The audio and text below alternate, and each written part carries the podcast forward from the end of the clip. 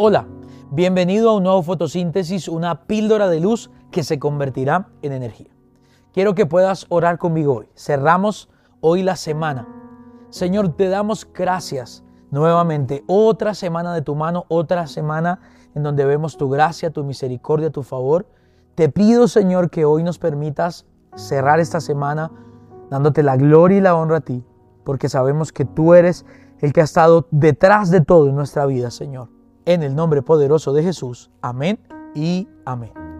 Bienvenidos a un nuevo episodio hoy eh, con un tema que le he llamado gloria, porque la gracia está directamente ligada a la gloria. Y hoy vamos a ver algo muy práctico, muy sencillo, muy concreto, pero que estoy seguro que te va a bendecir. Segunda de Corintios capítulo 10, verso 17. Dice, como dicen las escrituras, dos puntos, si quieres jactarte, jáctate solo del Señor. Si quieres gloriarte, como dice la versión más antigua, gloríate del Señor. O la más antigua todavía, el que se gloría, gloríese en el Señor. Y está tratando el apóstol Pablo con un asunto central, es algo nuclear en el ser humano.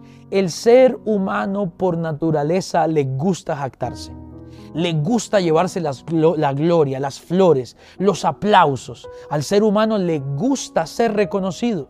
Es innato a nosotros. A nuestra carne le gusta el aplauso, a nuestra carne le gusta el reconocimiento, a nuestra carne le gusta, a nuestra naturaleza le gusta gloriarse de algo, de su esfuerzo, de su sacrificio, de su dedicación, de su inteligencia, de su poder, de su habilidad.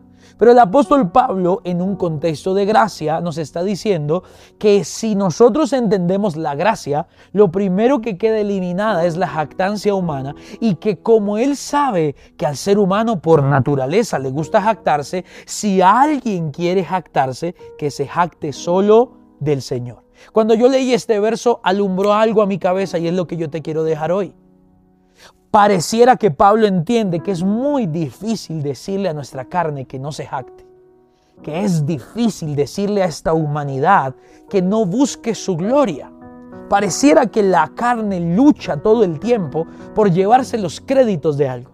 Entonces Pablo inteligentemente lo que hace es cambiarle el fundamento a ese deseo. Es decir, no lucha contra el deseo si te quieres jactar, es decir, si no pudiste contener ese deseo de glorificarte, pues entonces cámbiale el sustento a ese deseo. Que no seas tú, que no sea tu fuerza, que no sea tu habilidad. Si te quieres jactar, jáctate del Señor. Cuando yo leí ese verso, vino esta frase. Si la gracia es un regalo, si tú y yo hemos recibido aquí un regalo alguna vez, si la gracia es un regalo, ¿quién se lleva el regalo? Yo el que lo recibo. Pero ¿quién se lleva la gloria? El que lo da. Es muy sencillo. Si a ti te traen un regalo, si a ti te llega hoy un regalo, tú recibes el regalo. El regalo es tipología de la gracia. Pero la gloria no es para ti. Tú no te echas flores por el regalo que tú recibes. Tú le das flores, le das gloria, le das reconocimiento, le das gratitud al que te lo dio. Lleva ese principio acá y va a ser práctico esta enseñanza. La gloria la recibe el dador del regalo, la gracia el receptor. Yo recibo la gracia, Dios recibe la gloria. Ese es el reto el día de hoy. Yo recibo la gracia, Dios recibe la gloria. Esta fue la píldora de luz del día de hoy. Mañana tenemos una cita 8 y 30 de la mañana en nuestro auditorio Oasis Cajicá. Si estás cerca, no te lo pierdas. Y el lunes un nuevo fotosíntesis.